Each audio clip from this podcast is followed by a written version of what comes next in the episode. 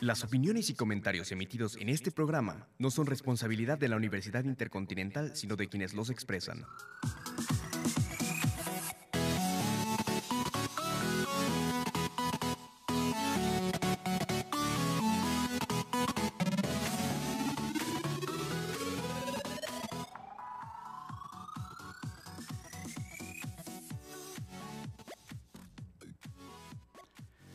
Tal? ¿Cómo están? Muy buenas tardes. Eh, soy Omar de la Rosa López y les doy la más cordial bienvenida a esta primera emisión del programa Eduicast, un espacio de análisis y discusión sobre temas relevantes en el ámbito de la educación y la escuela en nuestro país. Eh, nuestro Twitter es por si se gustan poner en contacto con nosotros, arroba Eduicast. Estaremos contentos de recibir sus, sus mensajes, la interacción con ustedes. En este momento son las una de la tarde con un minuto, ¿no? 24 de octubre del 2019. Estamos en vivo vía Web Streaming Media desde la cabina de radio de la Universidad Intercontinental. Agradezco a las autoridades de, de, de la universidad por, por, el apoyo para este programa y Sami, Jackson y Beto, que del otro lado del cristal están apoyándonos en asuntos técnicos, pero también en la solidaridad en este proyecto que como equipo estamos emprendiendo el día, el día de hoy. ¿No? Aquí en cabina tengo un invitado eh, muy especial, me acompaña el maestro Rodrigo Castillo, eh, con quien vamos a conversar un poco sobre un tema que a mi parecer no se ha discutido del todo en el ámbito educativo, o al menos no con total seriedad o total profundidad, y me parece de vital importancia que se siga poniendo el dedo en el renglón en un tema como en el que hoy nos convoca en esta cabina, que es precisamente el de la brecha generacional. Este, Roy, muchísimas gracias, bienvenido. Hola, ¿cómo estás, Omar? Un gustazo estar aquí, estar aquí en la universidad eh, y encomiable todo el esfuerzo que pueda hacer la universidad por allegar reflexiones eh, e información interesante para todos los estudiantes. Y bueno, me dicen que va a estar por ahí por, la, por el internet. Esperemos sí, que también este, salga de la universidad. Sí, este, que llegue a muchos lugares. Así es, así es. ¿no? Muchas gracias, Omar. No, hombre, al contrario, mil, mil gracias, Roy, por, por, la, por aceptar esta charla. Credenciales muy rápidas del maestro Rodrigo Castillo, licenciado en Sociología por la UNAM, así ¿no? es. en la Facultad de Ciencias Políticas, maestro en docencia para la educación medio superior, área Ciencias Sociales, también por la misma universidad. Roy se ha caracterizado por ser un, un profe sumamente ocupado, tiene experiencia en diversos temas juveniles, pero ¿quién mejor que tú, mi buen Roy? ¿No? Rodrigo, amigo mío, para, para eh, darnos a conocer más cuál es tu trayectoria, cuáles han sido tus temas en los que has trabajado, media superior, superior, etcétera. A ver, ¿qué nos puedes contar? Bueno, lo que sí les puedo contar es que desde que tenía yo 14 años quería ser maestro. Ah. Eso lo tenía muy claro, quería estar allá arriba. No sé si es influencia de mi padre, que es actor, de mi madre es psicóloga, sí, ¿no? Por, por ahí, pero yo quería estar arriba de la tabla. Este, y efectivamente la sociología me llevó hacia la educación, okay. hacia preguntarme qué es lo que necesitamos, qué es lo que, lo que promovería una serie de cambios, porque yo siempre he estado consciente de que se requiere cambiar muchas cosas. Claro. Muchas cosas. Entonces la educación, efectivamente, este, la maestría para reafirmar estos 26 años que ya tengo dando clases ¿no? en diferentes instituciones, públicas y privadas, eso ha sido una, una, bonita experiencia. Así es. Y bueno, últimamente, en los últimos 10 años, me he dedicado a la divulgación de la cultura científica. Considero que también es muy importante, eh, pues, aterrizar, más allá del salón de clase, claro. aterrizar la cultura científica este, en la, a la población, porque creo que entre más sepamos y entre más empodere, empoderamos eh, este, a la gente, la gente puede entender y tomar mejores decisiones, claro. que eso también es muy claro, importante claro, para el desarrollo La toma social. de decisiones hoy Así es fundamental. Es. Y bueno, y, y, y, definitivamente la cultura juvenil. La cultura juvenil es algo que me ha acompañado en mi carrera docente, lo he investigado y este, he escrito mucho sobre cultura juvenil. Y, y bueno, son los jóvenes los que... Yo me siento joven todavía. No. claro, eso es muy bueno. Así es, así es. motivaciones. Y ¿no? la juventud te da creatividad y, sí. y, te da la posibilidad de no ver que las cosas están acabadas, sino al revés, sentir que uno tiene que, que, que modificarlas. Claro. ¿no? Estoy necio con esto de la revolución. No, no armada, por supuesto. Una revolución sin manos, dirá por ahí una canción. ¿no? Así es. Pues mira, para ir ya adentrándonos, ir centrándonos en el tema, ¿Qué te parece si escuchamos eh, la cápsula que nuestro equipo técnico preparó para nosotros? Y regresando, ahora sí, empezamos la conversación en forma. Perfecto. Muchas gracias. En todo proceso educativo juegan un papel muy importante tanto docentes como estudiantes, quienes interactúan constantemente en medio de una relación enmarcada por los procesos de enseñanza y aprendizaje, y generalmente funcionan en torno a la necesidad de generar cambios sociales por la vía de educación. Como protagonistas de este proceso, estudiantes y docentes deberán conformar una diada de trabajo que logre interactuar y comunicarse adecuadamente con la finalidad de que el proceso de enseñanza y aprendizaje se lleve a cabo de manera satisfactoria. Esto, en el caso óptimo, puede llevar a un adecuado entendimiento y a la fluidez en los procesos educativos. Sin embargo, a medida que pasa el tiempo, las generaciones suelen irse modificando, en consecuencia, las generaciones más recientes se desarrollan en un medio que los cataloga como nativos digitales, mientras que los nacidos en generaciones anteriores no han visto en su desarrollo la influencia de la tecnología y tampoco han vivido permeados por la naturaleza digital de los procesos de información y comunicación. En general, se han descrito cuatro generaciones que dan cuenta de estas diferencias no solo en los años cronológicos, sino en los diferentes procesos y formas de adquisición del conocimiento. La generación Baby Boomers, nacidos entre 1946 y 1964, y la generación X, nacidos entre 1965 y 1979, corresponde a una gran mayoría de docentes universitarios y de otros niveles educativos son quienes crecieron en medios educativos tradicionales, pero ya emplean el Internet, las redes sociales, pero lo han hecho de manera completamente a su vida diaria. En otro punto se encuentra la generación millennial, nacidos entre 1980 y 1999, cuya crianza y educación han estado permeadas constantemente por los sistemas digitales de la información y la comunicación, los cuales son inherentes a su diario vivir y determinan muchas de las decisiones y estilos de vida que rigen su desarrollo y en forma más reciente de aparición se encuentra la generación Z, cuyos nativos aparentemente son capaces de activar todos sus canales de percepción de manera simultánea, lo que los capacita para atender a muchas funciones y actividades a la vez. El Internet y las redes sociales son parte fundamental de sus vidas y los índices de conexión con el espacio virtual rebasan las 20 horas a la semana. En una generación basada en lo inmediato, los conocimientos que adquieren en el medio escolar suelen ser rebasados por información complementaria proveniente de unas fuentes diversas en los sistemas de información y comunicación. Además, son altamente adaptables a las innovaciones tecnológicas y suelen llevar el ritmo vertiginoso de los avances tecnológicos sin ninguna dificultad. Este cambio en las características de las diferentes generaciones presenta un reto fundamental para quienes se dedican a proponer adecuados métodos de enseñanza y aprendizaje. Al respecto, se puede comentar que muchos docentes permanecen en la dinámica que han aprendido de su generación y otros tantos han visto la necesidad de reflexionar en sus prácticas cotidianas para adecuar sus estrategias en función a los objetivos educativos al servicio de las nuevas generaciones. En la actualidad, los métodos escolares que parecen estar generando beneficios notorios a los procesos educativos suelen ser los que logran adaptarse no solo a las nuevas tecnologías, sino a las formas de aprendizaje que van desarrollando los estudiantes de las nuevas generaciones. Hablar de una brecha generacional no equivale solamente a especificar las diferencias notorias entre los individuos de generaciones diferentes. La brecha generacional equivale a la dificultad para encontrar puntos de encuentro y diálogo entre dichos individuos. Sería adecuado considerar entonces que la diferencia per se no es la que dificulta la labor académica, sin embargo, sí lo es la actitud que se asume frente a dicha diferencia. Pues bueno, perfecto, ahí lo tienen. Una cápsula introductoria en donde ya se están abordando algunos elementos interesantes que ya iremos desglosando seguramente a lo largo de esta, de esta charla. Antes, si me lo permites, Roy, de, comenzar la plática en forma, ¿no? Eh, un par de definiciones eh, teóricas, vamos a llamarlo así, sobre generación que me encontré en, en la vasta literatura que hay al respecto. La primera es de Ong y Bombalet, abro comillas, definen a la generación como un grupo de edad que comparte a lo largo de su historia un conjunto de experiencias formativas que los distinguen de sus predecesores. Eh. De igual forma, otros dos autores, William Strauss y Neil Howe, dicen que, y abro comillas, una generación está formada por personas cuya ubicación común en la historia les proporciona una y, me, y, subrayo esto, imagen colectiva. ¿no?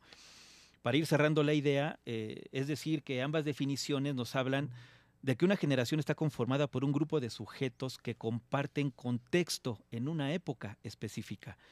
Por ende, estos sujetos se constituyen desde los elementos simbólicos que comparten en determinados espacios históricos en momentos muy enclavados. ¿Me explico? Bueno, de, para ya darnos, darnos. E, estos elementos simbólicos que Ajá. mencionas es, es la cultura. Eh, La Claro. cultura siempre va a estar dividida en elementos materiales y simbólicos. Ok, claro. Entonces, eh, efectivamente, si hablamos de rasgos generacionales, tenemos que hablar del contexto. Por A mí supuesto. me parece muy, muy atinada esta, esta selección que hiciste, porque es el contexto social, cultural, el que determina los rasgos culturales de una generación. Aunque cada generación ahora sí que trae lo suyo. Y, y en cuestiones de expectativas, nociones de mundo, de vida, lecturas, hasta de, de- de- de sí mismos, ¿no? Esto es lo que, lo, que entra en juego, yo creo que también en las generaciones. Así es. Pero eh, eh, eh, esto es la generación, en términos de brecha generacional. Correcto. Mira, antes de hablar de brecha generacional, Ajá. que ese es el, eh, esa es la problemática que los científicos sociales y los educadores vemos. Aquí hay un problema, hay una brecha, hay un espacio que eh, puede, puede ser eh, no benéfico, puede ser eh, incluso violento entre, entre una y otra generación, entre los jóvenes y los, y los adultos, por así decirlo, Claro. o los más viejos. Hay brechas, pero esa es una problemática eh, que, eh, que- que tiene, tiene como, como origen este, muchos de los elementos eh, sociales, políticos, económicos que, que estaremos analizando. Pero antes que eso, Omar, Perfecto. ¿qué Sí, es dime. una generación? Vaya, los, hay estudios genealógicos. Los estudios genealógicos hablan eh, pues del árbol familiar. Hablan de esa historia, de esa ascendencia y esa descendencia que tenemos todos como personas o como familias. Y este, eh, pues es un punto de partida, digamos, un- muchos científicos lo toman como a, un- a una persona o a un grupo como punto de partida y hablamos de que los padres de ellos, eso es una primera generación, y los abuelos son una segunda generación y estos estudios nos ayudan a comprender más que nada el aspecto biológico, Claro. ¿sí? la ascendencia y la descendencia biológica que culturalmente hablando sabemos que es muy importante esta cuestión del apellido y, y de la herencia cultural que te Sí. pueden dar tu- tus abuelos y los bisabuelos, de, de saber quién eres, dónde estás parado. Y, y, y por ende, darte cuenta de las cosas que no nos gusta de lo que heredaste y las cosas nuevas, las cosas que, yo- Claro. que yo quiero proponer, que es lo que te digo, que es lo que cada generación trae, trae algo que es diferente a lo que se ha heredado, ¿no? Pero sí, eh, coincidimos, digamos que estos influjos culturales y sociales este, semejantes de un grupo, de una generación de jóvenes, pues eh, los hace que se puedan comparar entre ellos y por lo tanto podemos decir que son generación. Ahora, el, el Consejo Nacional de Población, eh, la, la Organización Mundial de la Salud, hay otras instituciones nacionales e internacionales que hablan de las generaciones, muchas de ellas hablan entre los 10 y los 15 años. eh, más o menos de una generación a otra. otra, ajá, aunque hay estudios que eh, incluso lo- llegan a decir este, cada 100 años o cada 50 años este, hay una nueva generación y yo creo que ahorita las generaciones van, van, van cambiando, van siendo muy rápidos porque el, digamos, este, esta transformación histórica que estamos viviendo en la actualidad, este final y principio de siglo, pues eh, vamos a una velocidad muy grande, vamos a una velocidad muy grande en términos culturales, en términos tecnológicos. Este, no sé, por ahí puede... Por- perdón, perdón, que, entendiendo. que- que- que- Sí, Mira, me- en, esta primera ahondanada me, me- me llama la atención y me gustaría preguntarte dos cosas eh, eh, muy, muy breves. Dentro de las diferencias entre las generaciones, ¿podríamos encontrar elementos en común? Y la, la- la- la segunda, por lo que mencionas a- ahorita al final de esta primera intervención, Roy, hablabas de tiempos, pero que la generación no solo responde a tiempos o a épocas, es decir, ¿qué otros elementos podríamos involucrar más allá de épocas o tiempos muy, muy, muy, muy establecidos para hablar de cambios generacionales? Sí, bueno, cada generación, evidentemente, Y eso, si asumimos que estamos hablando eh, en, en términos educativos, en términos formativos, es decir, para los sociólogos lo entendemos como socialización.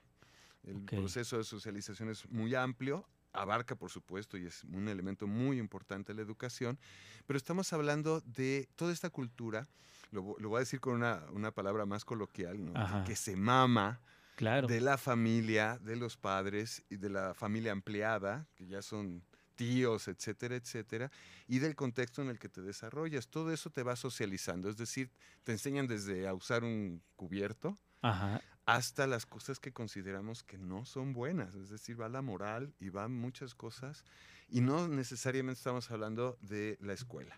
Sí, este es un proceso Sí, como claro. más amplio. Claro. Y evidentemente, este, por más que los jóvenes digan, es que yo pienso y soy único, irrepetible, No.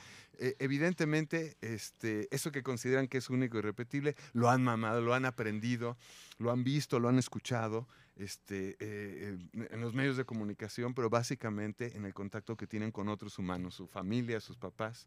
Este, mucho, mucho de lo que los papás, de cómo los papás ven el mundo, De los valores, es lo que hereda el joven. Ya después, más adelante, decide si esa va a ser su moral o no, si quiere cambiarla, que eso sucede por lo general ya en la universidad, Claro. ¿no? Ya después de los 18 años. Bueno, que, es- que sería el ideal, ¿no?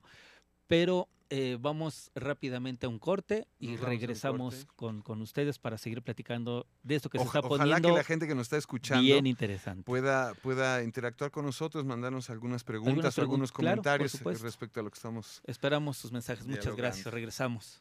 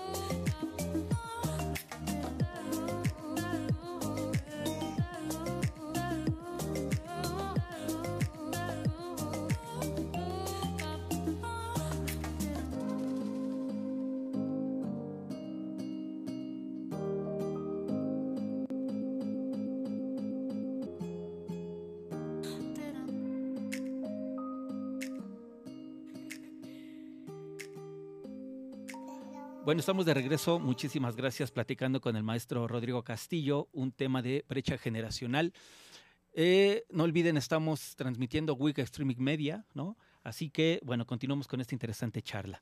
Eh, pero antes del corte, de, este corte, Roy, creo que intentabas explicar algo más, más a profundidad. A ver, antes adelante, regresemos. ya a, lo que es la brecha generacional, a mí me, me llama mucho la atención es- este asunto de la generación baby boomer, generación X, Y, Z. Ok. eh, Este, eh, se, se diseñó un poco para entender eh, la- el mercado laboral. Cuáles eran las habilidades, las competencias que cada generación tenía Ok. como para observar y empezar a, a- generar elementos de- ya de desarrollo, digamos, empresarial, de trabajo en equipo, etcétera, etcétera, porque ellos Ok. veían precisamente este tema de, de- de las brechas. Sin embargo, bueno, hay Ortega y Gasset, un filósofo español, Sí, claro. mencionaba que había dos tipos de generación, una de suma y una de ruptura. Es decir, hay generaciones como la generación de los 50, 60, que eh, la de nuestros padres, bueno, en, en- en- relación a eso, mis padres, vivieron, mm, eh, salían de la, de la guerra, eh, vivieron eh, la necesidad de ser más libres en términos de hablar de sexualidad, eh, se abrieron, estaban en- a favor de la paz, estaban los beatniks, los, los hippies, este, los rockers, ha- había los poetas, mm, este, este, los poetas muertos, to- toda una generación que rompió con esquemas, que rompió Claro. con, con paradigmas y que, eh, y que nosotros somos producto, tú y yo, como parte de la generación X, somos producto de, de esa revolución, de, de, de eso- de ese movimiento cultural, contracultural, que imposibilitó que tuviéramos una visión ya a nivel, por ejemplo, ya aterrizándolo a nivel familiar, Ajá. mucho más abierta. Eh, nuestros hijos eh, viven ya en un ambiente, yo ya también viví en un ambiente de mayor libertad, se podía platicar más en la sobremesa, digamos que la visión tradicional, la visión este, cuadrada de cómo debían de ser las cosas y la autoridad, etcétera, etcétera. Se ha ido diluyendo, ¿no? y, Cada y vez también es- en la educación, tú lo sabes, es Sí. justamente 60, 70 donde se propone la- la- las nuevas visiones educativas. Y bueno, coincide con las generaciones y es importante saber que esas generaciones son un poco distintas a las que ahora, ahora están, porque ellas ya no vivieron bajo una guerra, ellos ya no Claro. vivieron bajo toda una serie de cosas, aunque hay muchos de los elementos históricos que permanecen. siguen atravesando. Así es, que siguen atravesando y a los cuales se siguen enfrentando estas nuevas generaciones. Perfecto. Ahora, ¿qué significa hablar de brecha generacional ya en un contexto más específico como es el escolar? A ver, ¿qué es el tema de hoy precisamente? Sí, mucho, mucho se habla de, de la incapacidad o de la falta de, capaci- de capacitación que tienen muchos profesores para poder este, ponerse a la par Sí, de sus estudiantes. Se, habla, se habla mucho de este asunto este, de la tecnología digital, eso. del Internet. Y, y es ahí, perdón, y es ahí Ajá. hacia donde me gustaría que pues, tal vez hiciéramos análisis, comentarios un tanto más amplios. Es decir, cuando hablamos de brecha generacional en la escuela, creo que nos enfocamos en un solo aspecto, en lo digital. Y que si nativos digitales y que si migrantes digitales, pero es posible hablar de brecha generacional fuera del contexto de lo digital, que otros elementos pudiesen tomarse en cuenta que no sea exclusivamente lo digital para establecer un análisis sobre la brecha generacional dentro de los colegios. ¿Soy, Bueno, soy claro? No, por supuesto que sí, Omar. Y, y- y aquí la antropología y la historia nos sirven mucho. Es decir, ajá. este, lo, tú y yo vivimos cosas que los jóvenes ahorita o las viven de manera exacerbada o ya no las están viviendo.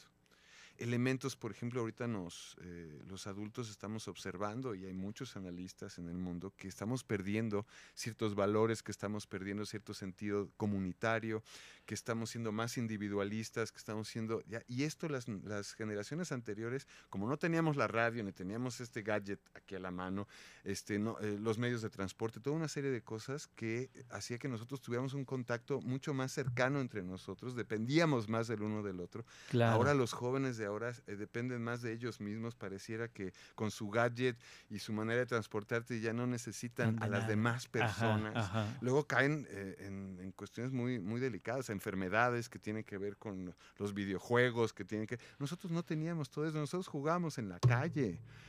Eh, hacíamos carreterita, pintábamos la carreterita, nosotros este, para, para comunicarnos con nuestras mamás teníamos que ponernos de acuerdo en una hora. Oye, te vas a ir de la casa, de acuerdo, me llamas a tal hora. Eh, eso implicaba que nosotros tendríamos experiencias que nos dan una mayor eh, seguridad, una mayor autonomía, Claro. una mayor toma de decisiones. Ahora los, los jóvenes nacieron en familias en un contexto social muy violento, de, de- de muchos peligros, que los papás han exacerbado y han protegido, pienso yo como educador, como padre, Claro. este, han provocado que los jóvenes eh, ahora ya no sepan cómo comunicarse con los demás, ahora ya no sepan cómo resolver conflictos, eh, lo quieren todo a la mano como esta última generación Z, que como todo lo tiene en Internet, así quieren la educación. Quieren que la educación sea una cuestión de fast track, de rápido. De rápido, ¿no? sí. Ajá. De todo a la mano. Este, creo que hay muchos elementos sociohistóricos, económicos, políticos que estas generaciones están viviendo que no los teníamos nosotros. Ahora, l- eh, y además problemas mucho más graves. Eh, nosotros podíamos encontrar trabajo más fácil, no había tanta competencia laboral, habían elementos este, de corte social, eh, no teníamos tanto miedo, no había tantos accidentes, no había tantos robos, o sea, no había muchas Muchas cosas cosas. que ahora ellos se enfrentan y por supuesto ese contexto los hace a ellos visualizarse a ellos mismos de otra manera y eh, tener costumbres y hábitos que nosotros desconocemos como generación. Claro. Pienso en una pregunta, tal vez hasta tramposa, pero sí me gustaría conocer tu, tu- tu opinión. ¿El contexto hace a la generación o la generación hacia el contexto? Bueno, ahí viene lo que mencionaba Gasset de la ruptura. Ok, Definitivamente, eso lo- yo te lo digo como científico social, el, la- el contexto hace a la generación, porque el contexto social, histórico, político que, estamos mencionando, que podemos analizar ustedes que nos están escuchando, lo, lo lo podrán visualizar, pueden visualizar cómo ha ido transformándose este contexto. ajá. Definitivamente, como decía Marx y se lo dijo a su a, a a- Hegel, no Hegel que es idealista, su- su- Decía, ajá, no, ajá. es que las ideas son las que hacen la realidad. Y Marx le dijo, No, bueno, pues, son las espérate, condiciones exacto. materiales de existencia las que determinan la mente del individuo. Claro, ¿sí? Ahora bien, en el desarrollo humano, en el desarrollo humano, nos enfrentamos con que después de la adolescencia, el joven empieza a cuestionarse si las cosas están bien o mal, si lo que hacen mis papás o los adultos está bien o mal, y, y qué es lo que en realidad nosotros requerimos, porque están viendo muchos problemas y nosotros no le estamos dando soluciones. Ellos necesitan tener respuestas para poder accionar. Necesitan tener una identidad, algo que los identifica con un futuro, con algo que no es el pasado, con algo que eh, ellos van a hacer, porque ellos también se sienten dueños de su historia. eh, aquellos jóvenes conscientes de que tienen el poder de Sí. transformar la historia y transformarse a ellos mismos. Entonces llega un momento en el que hacen ruptura y dicen, no, este, nosotros vamos a hacer la historia, nosotros vamos a crear un nuevo contexto y vamos a, en diferentes ámbitos, en, en el ámbito de las costumbres ecológicas, de la conciencia respecto de la contaminación, etcétera, nos llevan mucha ventaja de lo que nosotros teníamos Claro. como antes. Ellos tienen mucha más conciencia de un mundo globalizado. ¿sí? Ellos tienen información del mundo la a la mano la viven. la viven y se dan cuenta de todos los problemas que están viviendo. Desgraciadamente muchos de ellos dicen, ¿saben qué? No se puede arreglar. Eh, muchos jóvenes están teniendo eh, eh, pues, problemas para visualizar un futuro y, y se tiran. No creen en más, creen en ellos mismos, se dedican a la sociedad de consumo, no les importa trabajar con la comunidad, no les Ajá. importa resolver problemas, sino al revés, huyen de ellos. Pero hay muchos jóvenes, siempre, y eso me da mucho gusto decirlo, siempre hay jóvenes que tienen la libertad, que tienen la, la visión, la capacidad para juntarse y para hacer cosas y para transformar, buscando soluciones. Claro. Ahora, esta ruptura, que qué interesante está todo esto, esta ruptura de la que ahorita me estabas platicando con tanta, con tanta energía, buen Roy, ¿cómo la ha vivido la escuela? Sí. Eh, eh, la escuela eh, eh, también se ha roto en el sentido en el que ahorita nos estás, nos estás platicando, o no se ha roto, y se ha roto por impulso de las nuevas generaciones, o ha entendido que debe transformarse y ha hecho para transformarse algo. No sé, Mira, ¿cómo, te- cómo- cómo te- está sucediendo esto Eh, al interior? En la mañana platicaba con, con Susana, una amiga mía, es abogada. Ajá, Ella me decía, es que los padres no están entendiendo, y, y cuando digo padres, también estamos ahí incluidos los maestros, los docentes, este, no están entendiendo que ya no podemos imponer las cosas. Esta visión tradicionalista de la educación, porque la educación nace con una visión tradicional en la que el docente es el que sabe, es el que tiene el poder y es el que va a decir cuáles son las cosas. Lo mismo pasa en, en- en el- en la familia. Claro. El papá es el que tiene la última palabra, es el que va a decidir sí o no, y muchas veces se impone. Se impone lo que debe de ser a las nuevas generaciones. Creo que ahí está el cambio. Creo que, creo que ahora ya no podemos imponer. Ahora lo que tenemos que hacer, me decía Susana, es acompañar, es conducir, es motivar. Entonces, ¿Es evidentemente, e- esa visión, que ya la tienen muchos profesores, este, profesores que, que- que han sido influidos por Freire, por, por- por- por otros este, teóricos de la educación, en, la que, en lo que eh, ellos ven como la necesidad de que ellos construyan el conocimiento. No, no es adquirir conocimiento, no es que les demos conocimiento, Sí. sino que les facilitemos la oportunidad de que ellos creen su propio conocimiento y que sean autónomos, que tomen decisiones. Eso no existía en la educación tradicional, Omar. ¿Sí? Eh, yo siempre les digo a mis alumnos, cuando entro al salón, yo, yo estoy aquí para servirles. Y el poder no lo tengo porque yo sea maestro o porque yo haya estudiado O y porque tengo un título. históricamente ¿no? la No, el profesión poder me lo dan ustedes. ajá. Ajá, ellos son los que me dan el poder en la medida en que yo tengo algo que enseñarles. Entonces, no tengo yo el poder per se. Ellos me lo dan cuando ellos se dan cuenta que uno tiene eh, cosas relevantes. Además, si hablamos de la educación moderna o actual, podemos hablar de una didáctica que ha transformado, una didáctica humanista, diría yo, que ha transformado el aula en una posibilidad más creativa, en una libertad que ellos tienen precisamente para opinar, Claro. para, para, para expresar sus ideas y para poder cuestionar incluso al profesor y las ideas anteriores. Esto en la academia, en la academia rígida tradicional no se daba. De interesante. Bueno, me quedo sin palabras por, porque hay muchas ideas muy, muy, muy eh, necesarias de seguir discutiendo. Pero vamos rápidamente a un corte y regresamos con ustedes. I'll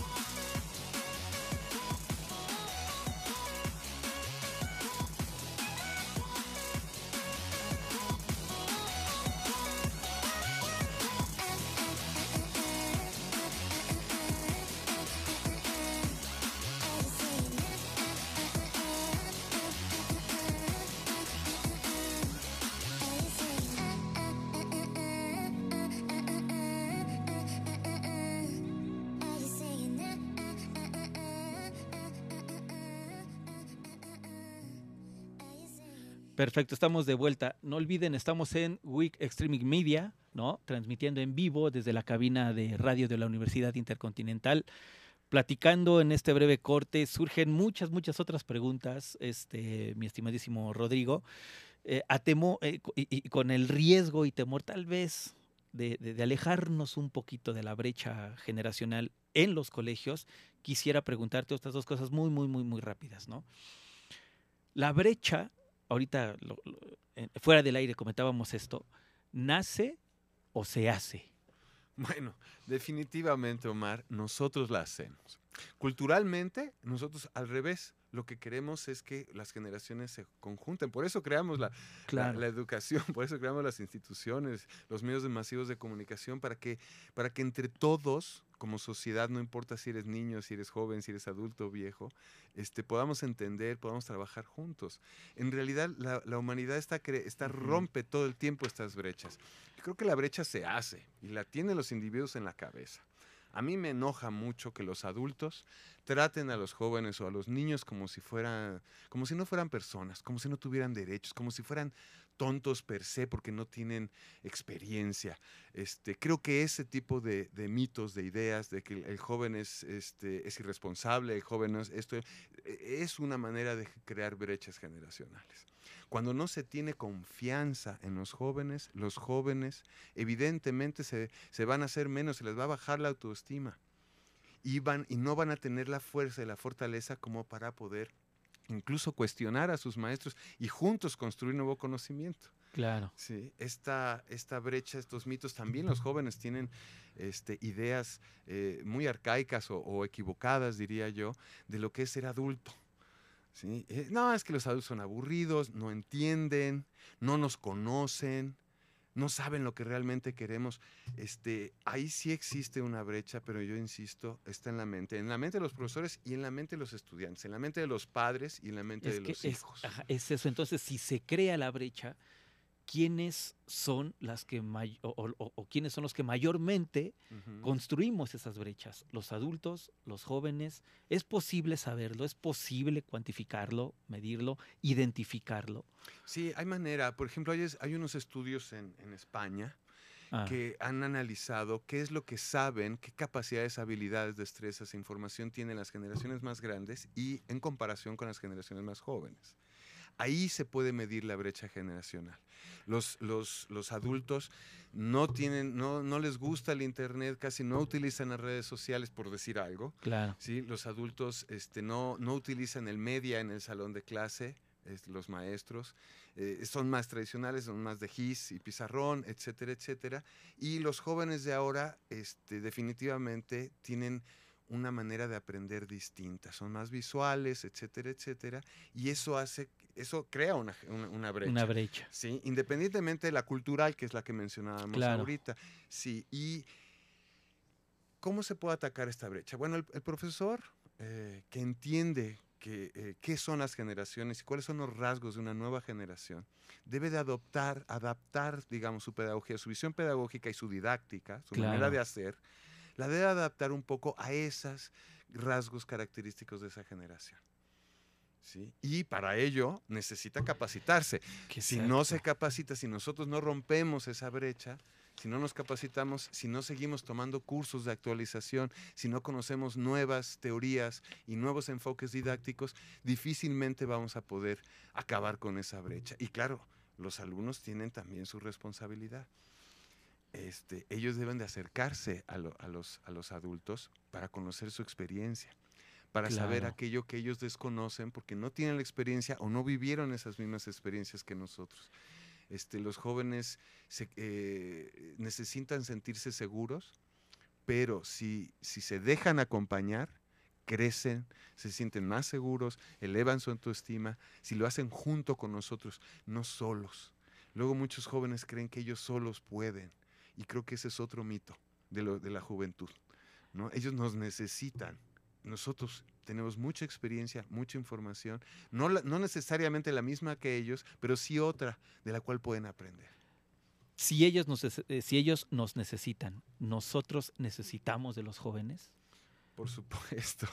Este, Eh, hay, hay ahorita, esta generación Baby Boom y la generación X, que, es- que, me- que se menciona, es una generación que ya no cree en banderas ideológicas, que ya no cree en estas revoluciones armadas, que ya no creen en muchas cosas, creen más en el individuo, creen más en el ciudadano, creen más en el colectivo, este, resolviendo problemas, que en los políticos, eh, en el gobierno que nos vengan a solucionar una serie de cosas. ¿no? Ent- Claro. Entonces, nosotros tenemos es- ese gusanito, este, somos una generación más de suma, eh, nos interesa ser eclécticos, eh, tomar unas cosas de otras de por aquí y por allá, y creo que los jóvenes han adoptado un poquito esto que, están, que estuvo proponiendo la generación X sobre En su todo, momento. y, y- y la Y, los millennials, porque los millennials viven, viven precisamente ese cambio tecnológico que a nosotros nos impacta. Digo, yo todavía hice los- el primer año con, con máquina de escribir en la universidad. Y ellos alcanzaron a ver es- es- ese momento en el que no había celulares, en el que no había una serie de cosas, y, y entonces a- alcanzan a tomar con- este, conciencia de que sí, de que sí hay cambios y, y que ellos se tienen que ir adaptando a los nuevos cambios. Ahora, la generación Z, que hablábamos, se, se decía en la cápsula inicial, esta generación ya no conoció, ya no conoce tanto las tertulias familiares, ya no conoce tanto eso de júntense todos, vamos al cine para no sé qué. O sea, ellos eh, pareciera que tienen todo a la puerta de su casa. ¿no? Llaman, eh, eh, in- incluso no quieren, eh, tienen miedo de salir, no, no, eh, se, quedan con sus, con, con sus gadgets, tienen idea, y esto es muy importante hay que mencionarlo, su vida es más pública que la que nos- nosotros teníamos.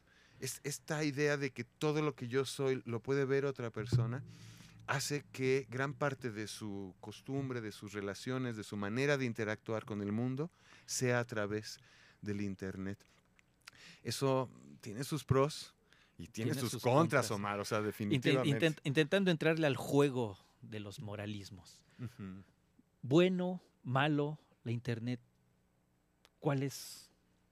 Es- ¿te, te acuerdas la discusión que teníamos en los años 80 sobre si la televisión era, ¿Era buena o mala? mala? Ajá. Creo que es, creo que es exactamente lo mismo. Sería Es lo el- mismo. Es el medio. Eh, eh, Es un medio maravilloso. Yo, yo, yo estoy totalmente enamorado del, del- del momento histórico en el que vivo, porque eh, yo no me rehusaba a usar celular, me, me rehusaba a, a- a estar tanto tiempo en el Facebook, a desperdiciar, decía yo, mi tiempo en Sí. el Facebook y en las redes en toda una serie A, de cosas. a entregarte a las Ajá, tecnologías, exacto, ¿no? A ponerme eh, flojito y cooperando, Ajá, como ajá. dicen por ahí.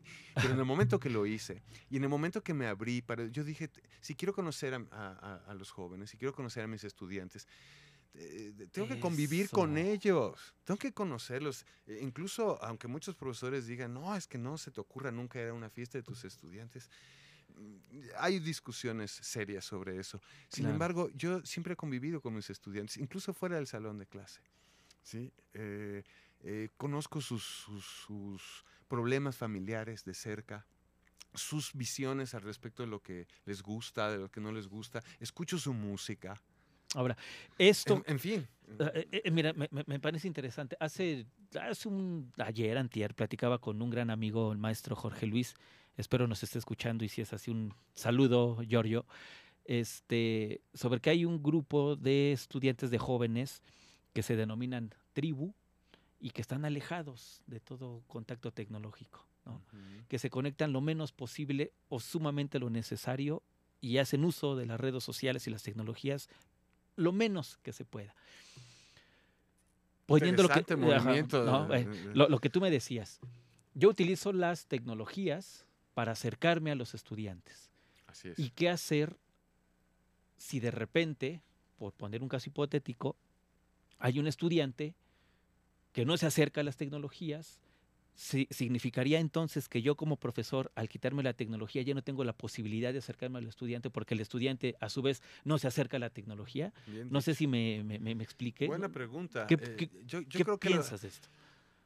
de entrada te diría que Ajá. no puede sustituir al profesor. Todos los que digan que la Correcto, tecnología, el internet, lo que quieran, De acuerdo. sustituye al aula o al profesor, creo que están medianamente equivocados. No significa que sea una gran herramienta, que podamos comunicarnos a distancia, que podamos tener una clase en internet o que inclusive, como, como lo hacemos muchos profesores, utilicemos las redes sociales para ampliar el espacio de la clase.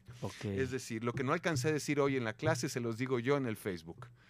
O les posteo algo que me parece interesante. O inclusive sigue la discusión en el Facebook. Es decir, si eh, les digo a los jóvenes, oigan, lo que vimos hoy en la clase me faltó decirles tal cosa, ahí les dejo esta preguntita. ¿No? Ahí les dejo este link para, para YouTube, ahí les dejo este, por si quieren ampliar su visión, ¿no? Que, que no sea nada más el aula el que se restrinja.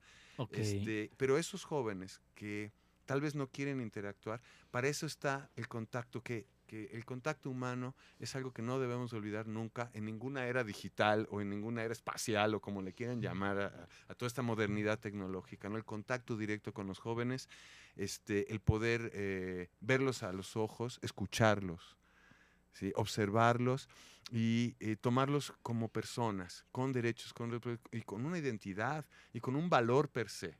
Claro. ¿sí? En el momento que nosotros eh, olvidamos y, y vemos al estudiante como un número o, o lo vemos como, ah, parte de esa generación, no, cada estudiante tiene su identidad.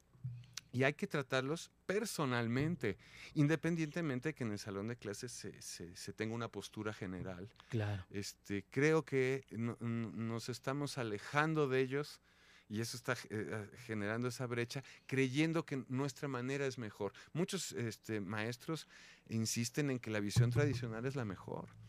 E insisten en, en- en- en no aplicar nuevas técnicas didácticas que ellos, ellos, y y te lo digo yo, investigando y proponiendo, innovando en el salón de clase, me doy cuenta que ellos lo Tu están propia necesitando. experiencia te ha mostrado ellos- eso. y ellos me lo dicen, sí queremos, sí queremos videos, sí queremos. Imagínate la posibilidad. Antes les decía yo, vayan a la biblioteca. Ahora les digo, permítame tantito.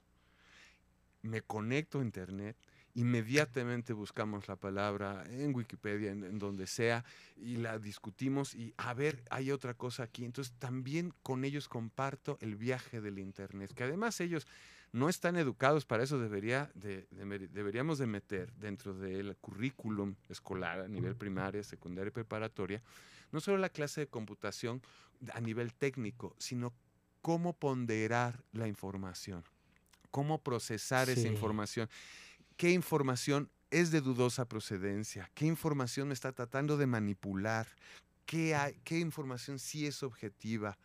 Ajá, tener diferentes puntos de vista, un periódico dos o tres, donde este- veamos la misma información para poder comparar, no quedarnos con la primera información que vemos y decir que porque viene en Internet es, es- es la neta del planeta. Creo que ahí el profesor este, es irreemplazable. Esa Claro. capacidad de entender la información, de darle contexto a la información y de facilitar la reflexión en torno a ella, creo que eso se aprende juntos, juntos como equipo, no solo solito los estudiantes o los, o los Perfecto. chavos ¿no? en internet. Bueno, vamos a un corte, esto da para mucho más. Eh, Regresamos a la, a- A la a la parte última final. parte, al último segmento, el tiempo se nos acaba. Regresamos, gracias.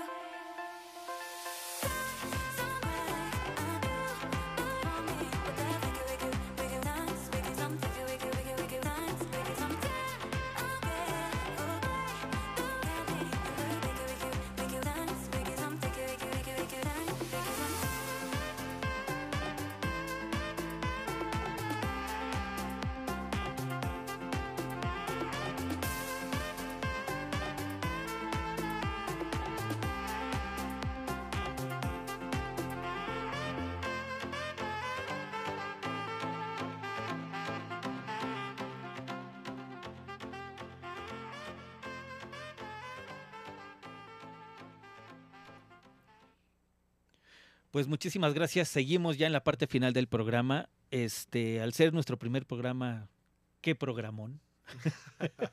Pues qué tema. Mejor, mejor ¿no? qué tema y Y qué, qué buen conductor también. No, hombre, muchas gracias. Qué, qué- qué tema que nos da para mucho, mucho. Creo que no pudimos haber empezado de mejor forma esta serie Edwicast, ¿no? Eh, antes de continuar, ya para ir cerrando el tema, fuera del aire me platicabas unas cifras que me parecen muy relevantes que, que nos Sí, compartas, sí. Rodrigo. A ver, Porque, cuéntame. porque este tema ya se está estudiando más. Este Mm. asunto de las brechas generacionales era algo muy importante desde el punto de vista educativo, pero también productivo, incluso político. Entonces, ha habido muchos estudios. Eh, hay un estudio muy interesante que, que en el 2013, que se llama Benef- Benefits for Tomorrow Study. Es una investigación realizada en, en Europa. Entonces, le preguntan a los millennials, que eh, si consideran que los baby boomers, eh, eh, es decir, no- nosotros como generación, los, los más adultos, tienen algo que darles a ellos. Entonces ellos mencionan que los baby boomers es una gran fuente de conocimiento.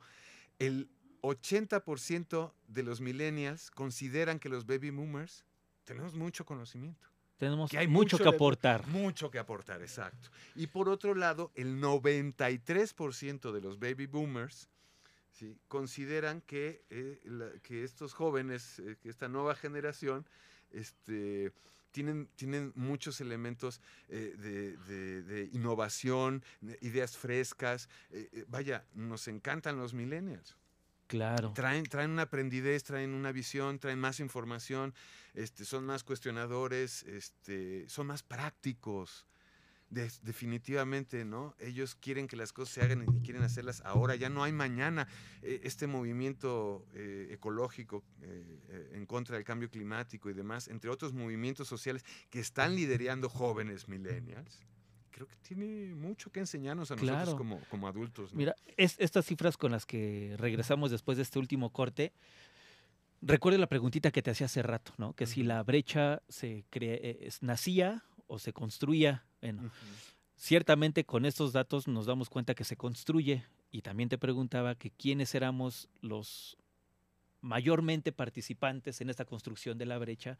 Y creo que vagamente decíamos que los adultos, en cierto sentido, esto podríamos eh, tomarlo como, pues algo A- así. Acabar con esa idea preconcebida, sí. Exacto. Sí, y es muy importante hacerlo, Omar, que los, que los que nos están escuchando, si son profesores, son padres de familia, este, lo practiquen, porque de alguna otra manera eh, eh, estas ideas, este, por ejemplo, este machismo, este autoritarismo, demás Sí. que, que heredamos, que alcanzamos a vivir los baby boomers, eh, de repente, aunque ya, aunque lo hemos desechado en nuestra vida, de repente aparece, porque Apare- no claro. estamos atentos, porque no, no, no tenemos una visión. Mira, por ejemplo, en el salón de clase, ¿por qué no hacemos coautorías?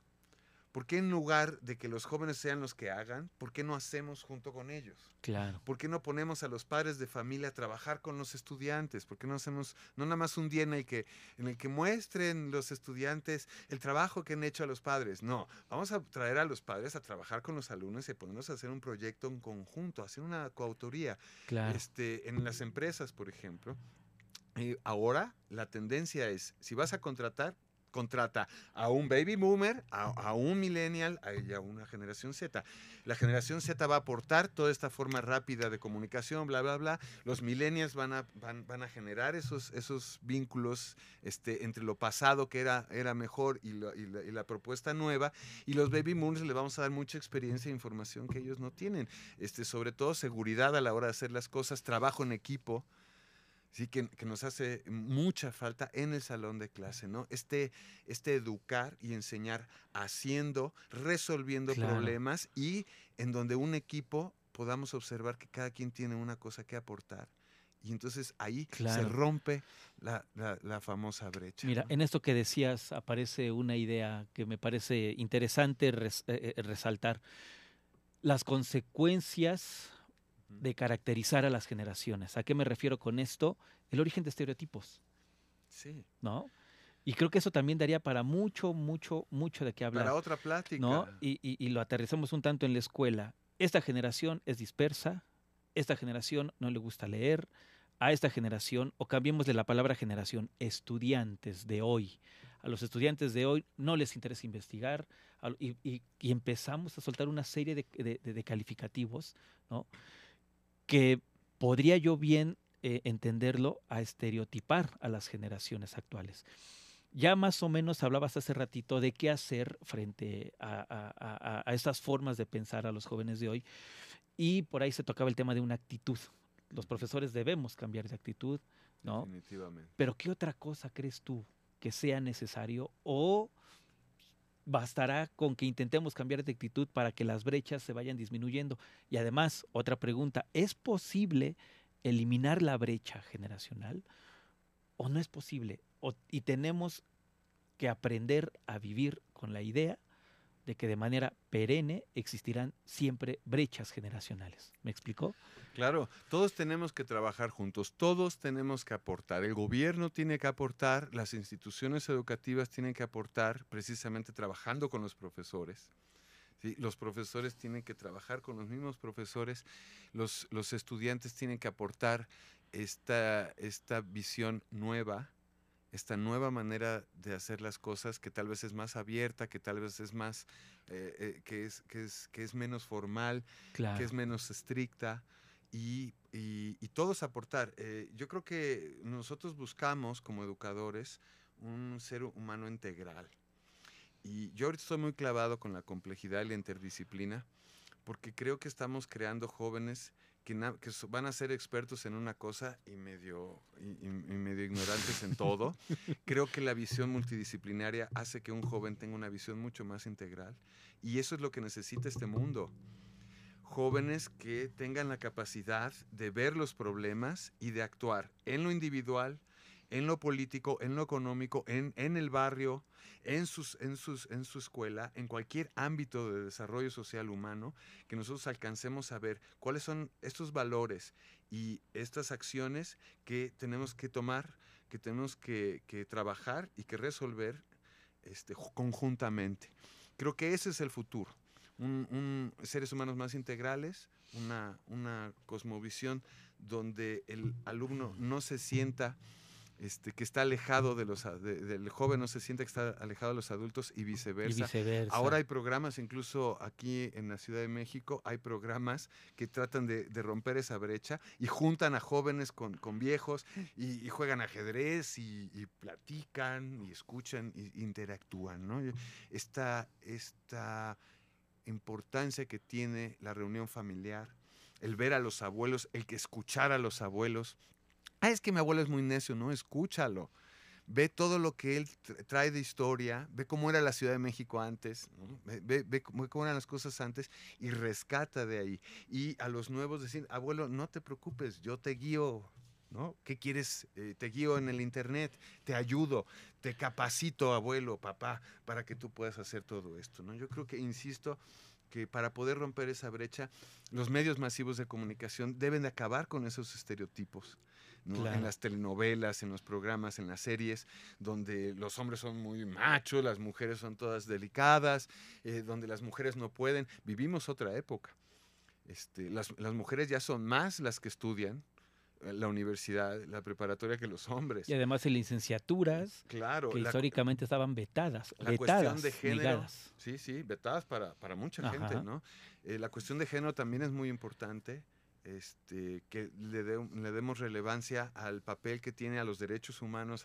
Yo creo que hay mu- muchos ámbitos en los que los jóvenes y los maestros deben de trabajar juntos y acabar ya con este mito de que las generaciones no se pueden juntar o que hay este, esos malditos profesores adultos y esos malditos estudiantes jóvenes. Profesores ¿no? cerdos fascistas y esas Ah, cosas. Dios ¿no? santo. No, sí, y tienen ideas eh, equivocadas, ¿no? Yo, yo Claro. creo que un profesor, uno, puede hacer la diferencia para romper esas brechas generacionales. Uno, con que un profesor en su aula innove, les dé la libertad, los motive y les facilite el que ellos sean los que tomen decisiones y construyan conocimiento y se hagan dueños de su trabajo. Creo que ahí la brecha se va a diluir. Se diluye. Ok.